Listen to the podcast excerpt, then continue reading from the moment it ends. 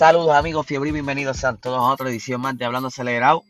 Disculpe mi voz, tengo un poquito de ronquera, pero ahí vamos, vamos a intentar hacer este episodio. Vamos a resumir un poco lo que fue la carrera de ayer en Portimao. Eh, para mí fue un poco aburrida. Lo más impresionante, lo más emocionante fue ese inicio y la relanzada luego del safety car. Pero vamos a arrancar. Eh, en esa lanzada vimos como Bottas pudo defender esa primera posición, supo arrancar. Eh, Lewis Hamilton igual, eh, parece que practicó bastante y pudo mantener esa segunda posición. Pero eh, Checo Pérez no pudo, perdió la posición. Este, Max se mantuvo peleando también en esa tercera posición. Pero entonces, al final de esa vuelta, es donde ocurre el pequeño incidente que tuvo Kimi Raikkonen con su compañero Antonio Giovinazzi, causando que se le rompiera el front wing y no sé, de cierta manera el front wing se le metió debajo del carro y él terminó directo en una curva. Me estuvo bien extraño que, que no intentara llegar al pit porque pensé que no tuviera problemas mayores, pero Aparentemente sí. Eh, Kimi Raikkonen dice que se distrajo eh, haciendo unos ajustes en su en el guía, ¿verdad? Ustedes saben que eso tiene un montón de botones. Aparentemente le estaba haciendo unos ajustes para la carrera.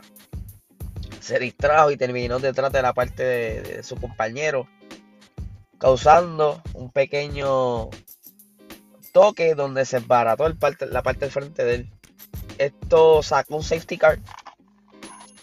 Y este safety car, pues, para muchos benefició, ya que los que tenían, la mayoría que tenían soft, cambiaron sus gomas por unas más, más duras, eh, unas mediums.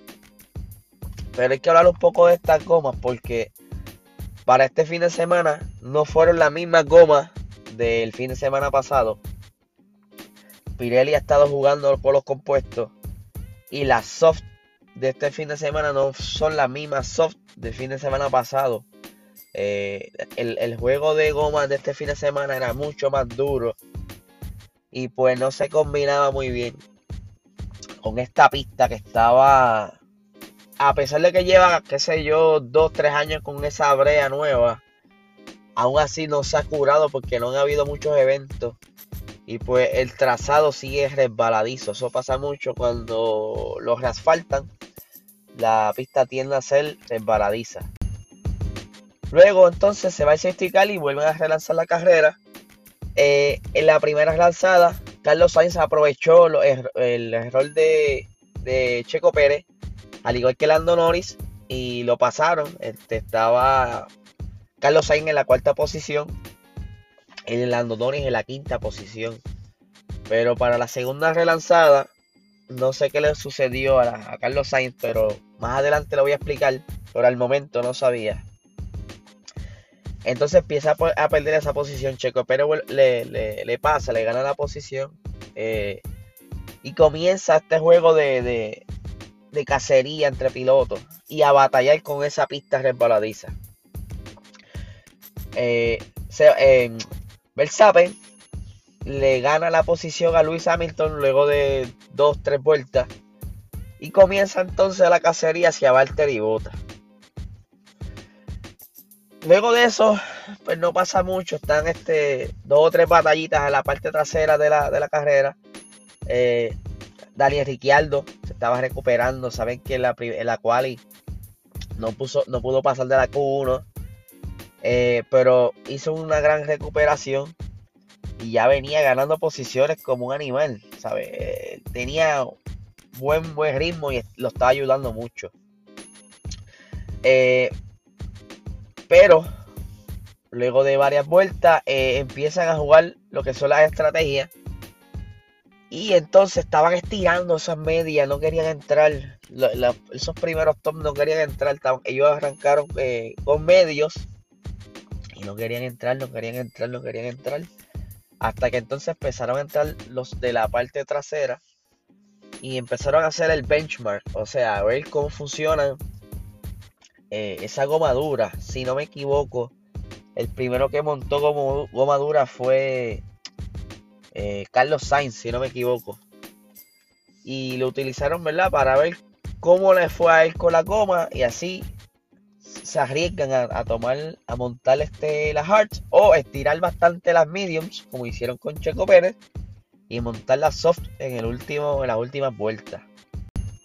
Pero antes de que comenzaran los juegos de los pits, ya Lewis Hamilton le había ganado la segunda posición a Max Verstappen en la vuelta 11 eh, en la recta principal y tengo que decir que los dos rebases que hizo Lewis Hamilton eh, en pista fueron bien impresionantes porque supo manejar esa frenada porque donde más fácil se le hacía los pilotos o donde más oportunidad había eh, para hacer rebases eran esa recta principal que es donde tienen la zona de DRS, pero que a pesar de que es una recta, al final de esa recta es una cuesta, o sea, es una pendiente, va bajando y se acerca una curva.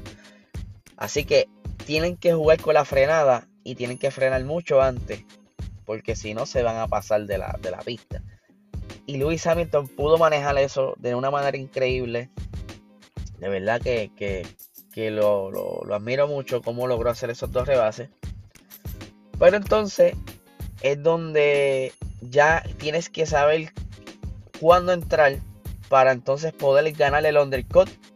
Porque ahí es donde entonces se deciden. A este momento ninguno había entrado a pit. Ni Bota, ni Hamilton, ni Verstappen habían entrado a pit. Eh, tampoco Checo Pérez. Y es entonces donde eh, pues Max eh, lo llaman de boxe y entra para entonces poder hacer ese undercut. Pero se queda Checo afuera. Y es donde entonces empieza ese juego de, de, de pits. Max había entrado a la vuelta 36, quedando en la cuarta posición. Entonces, en la siguiente vuelta, llaman a Valtteri a, a los pits y entra pero Max pudo, ¿verdad? Batallar bastante ya que eh, tenía bastante espacio libre. Se demora un poquito en los pits con bota, pero aún así se queda frente a Max. Pero en las siguientes dos curvas, Valtteri Bottas tiene problemas en calentar la goma y Max le gana la tercera posición. Eh, luego más adelante, no recuerdo muy bien qué vuelta fue, Hamilton entra a pits y Pérez se queda fuera y domina la carrera por muchas vueltas. Eh, y entonces dándole oportunidad a Max para intentar alcanzar a Lewis Hamilton y comenzar esa batalla.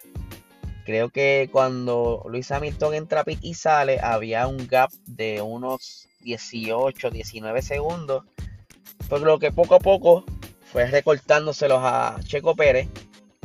Déjame decirles que Checo Pérez hizo gran trabajo a, de escudero a intentar lo posible para que entonces Max pudiera eh, alcanzar a Lewis Hamilton y ganarle la posición. Pero como les dije, las condiciones de pista no favorecieron mucho a todos los pilotos, por decirlo así, porque todos tuvieron sus problemas. Y Checo estiró ese set de goma, wow, casi 50 vueltas, 52 vueltas si no me equivoco, que fue donde eh, entró, ya que eh, ya Lewis Hamilton ya, ya, lo ya le había pasado, porque entonces el plan era que pudiera batallar, o sea, que Luis Hamilton lo alcanzara quizás en una curva y Checo Pérez pues, retrasarlo un poco para darle tiempo a Max alcanzar a Luis entonces, pues dejar a Max peleando con Luis. Y, y si lograba hacer el pase, pues entonces Checo entraba a pits. Ese era el plan. Pero no se le dio porque la mala pata que Luis Hamilton se encuentra con Checo Pérez en la recta principal. Y venía con gomas más frescas que la de Checo Pérez. Y se le hizo súper fácil hacer ese pase. Y Checo pues no pudo hacer mucho ahí. Entonces donde Max intenta cazar a Hamilton, pero de verdad que fue difícil. No pudo, no pudo alcanzarse, alcanzar mucho a Hamilton. Entonces que como la vuelta, en las últimas vueltas, Bota entra a cambiar las la gomas para entonces buscar la vuelta rápida. Tenía tanto espacio entre, entre el tercer y la cuarta posición que Bota pues lo llamaron para entonces hacer ese cambio. Pero estaba bastante lejos y pues entran a Bota, montan soft y hace esa vuelta rápida. Pero entonces le dicen a Max, mira, este, tenemos un buen gap, vamos a intentar también hacer ese cambio de gomas para llevarnos la vuelta rápida. Y lo, intenta. Y Max hace un vueltón y fue la última vuelta, hace un vueltón le llevó la vuelta rápida a Bota, pero eh, varios minutos después que acabó la carrera, le borraron la vuelta, el tiempo de vuelta a Max, ya que se había excedido los, límites de pista. Y esto quiero entrar a unos comentarios que hizo Helmut Marco, que estaba bien molesto ayer. Y estaba diciendo que, que, está cansado ya, ¿verdad? De que de que se esté jugando con esto de, de, los límites de pista. Y de verdad que, estaba bien molesto. Y le voy a leer que, también lo posteé, pero le voy a leer la expresión de él y dice, ahora hemos perdido la victoria, la vuelta rápida y la pole position. Eh, todas las cosas buenas vienen de tres en tres. Espero que esto sea el final. Algo tiene que cambiar. O hace un límite con voltillo, o sea, con, barrera, o hace grava o algo así. Si sale, hay una panelización automática. Lando Norris superó a Sergio Pérez, se salió con las cuatro ruedas de la pista y no hubo consecuencias. Así que no es consistente y eso no es una carrera cuando hace, eh, y eso no es una carrera cuando hacen malabarismos con las reglas de, esa manera. Está bien molesto y tienes razón, o sea, sean, sean consistentes. Si van a penalizar, penalicen, no se pongan a jugar, o, no sé si es que los, los marchas estaban espaciados y yo no vi nada, no sé, de verdad. Y eso le trajo mucha molestia a Red Bull. El, el y le pasó que le borraron el, tiempo a Max que, que hizo. Aparentemente con ese tiempo iba a hacer Paul. Entonces Max tuvo que luchar por hacerle una mejor vuelta luego el final de esa Q3 pero no pudo. Eh, tuvo tráfico, este, sabe, no pudo hacer el mismo tiempo y perdió la, la, pole position por eso. Eh, quiero felicitar a Alpine, de verdad que tuvieron un comeback bastante bueno, se recuperaron a pesar de que la cual no les fue bien. Fernando Alonso y Esteban Ocon lucieron muy bien, pudieron este, alcanzar puntos, eh, llegando estar en séptimo y octava posición. Eh, que está súper nítido. Ya vemos quizás a un Fernando Alonso más cómodo. Eh, como que cogiéndole confianza a ese monoplaza. Y de verdad que los felicito. Eh, vamos a hablar un poquito de Carlos Sainz. Carlos Sainz no, me estuvo bien raro que quedaba fuera de los puntos ayer. Y pues luego estuve leyendo y es que aparentemente había problemas con, los neumáticos. Eh, se estaban creando el grinding, o sea, no estaba no se estaba desgastando como debiera desgastar y crea como una condición en la superficie de la goma que hace que no tenga grip. Eh, tuvo problemas con los medios. Cuando montó la Hearts pensó que iba a mejorar, pero no. El problema sigue empeorando. Entonces donde deja pasar a Charles Leclerc, que entonces tenía más, posibilidad de alcanzar puntos. Y pues él lamentablemente terminó 11. Estaba bien frustrado. Y pues aparentemente ya saben cuál es el problema. Y lo esperan resolver para el Gran Premio de España, que es esta semana en Cataluña. Este fin de semana tenemos carrera de nuevo. Eh, como les dije, Sergio Pérez terminó ahí cuarto. Muy bien, de verdad lució muy bien. Lando Doris quedó quinto muy buenos puntos, perdón, muy buenos puntos. Eh, Daniel Ricciardo quedó en la novena posición, se recuperó, él había quedado 15, se recuperó bastante bien. Pierre Gasly décimo, eh, Carlos Sainz décimo, Antonio Giovinazzi 12, Sebastián Vettel 13.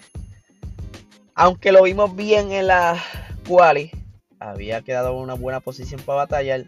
Tuvieron el mismo problema con los neumáticos. La pista no ayudó mucho.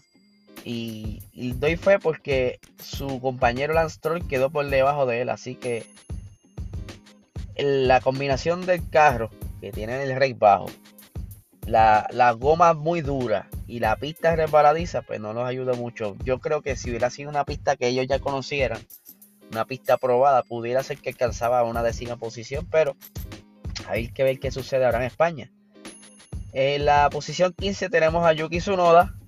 Eh, lo advirtieron, volvió a salirse de los tiempos, de los límites de pista varias veces. Y, y sí se lo advirtieron. Mira, si te vuelves a salir, te vamos a penalizar. Así que quédate quietecito. En la posición 16 tenemos a George Russell. En la posición 17 tenemos a Mick Schumacher, que es una buena posición para el traste de monoplaza que tiene. En la posición 18 tenemos a Nicolas Latifi. Eh, y por default, en la posición 19 tenemos a Nikita Mazepin, que estuvo bien rezagado en esa en esos últimos tramos. Terminó, le faltaban dos vueltas cuando terminó la carrera. Eh, no sé, no le puedo echar toda la culpa a él. Tiene un monoplaza malísimo. Pero no sé, su compañero tiene el mismo monoplaza y pudo terminar bastante, bastante mejor que él. Vamos a ver qué pasa. Eh, como les dije, para mí fue una, una carrera bastante aburrida. No hubo mucho que mirar, eh, no hubo mucha pelea. Simplemente el drama al frente con la estrategia de la ruedas. Eh, yo espero que la FIA el año que viene, pues con ese cambio de reglamento, sea lo suficiente para entonces tener más acción y estar más parejos son muchachos y podemos ver una carrera más emocionante. Pero como les dije, este fin de semana vuelven para Cataluña. Eh, a mí me encanta cuando hay back to porque tienes esa, esa adrenalina y podemos quizás matar las ganas que no pudimos ver en esta carrera pasada. Hubiera sido, sido muy nítido que hubiese quizás llovinado un poco las, en la carrera pasada en Portimao en 2020. Pues llovinó y pues un poquito más de emoción, pero lamentablemente no fue así. Eh, y nada, eso es un pequeño resumen. Este, no quiero, no quise abundar mucho porque este miércoles volvemos con el resumen de carrera en Box Talk a las 8 de la noche. Ahí sí que vamos a dar más detalles. Por eso hice este resumen un poquito corto. Y nada, los esperamos el miércoles. Eh, que tengan una excelente semana y que tengan un excelente día.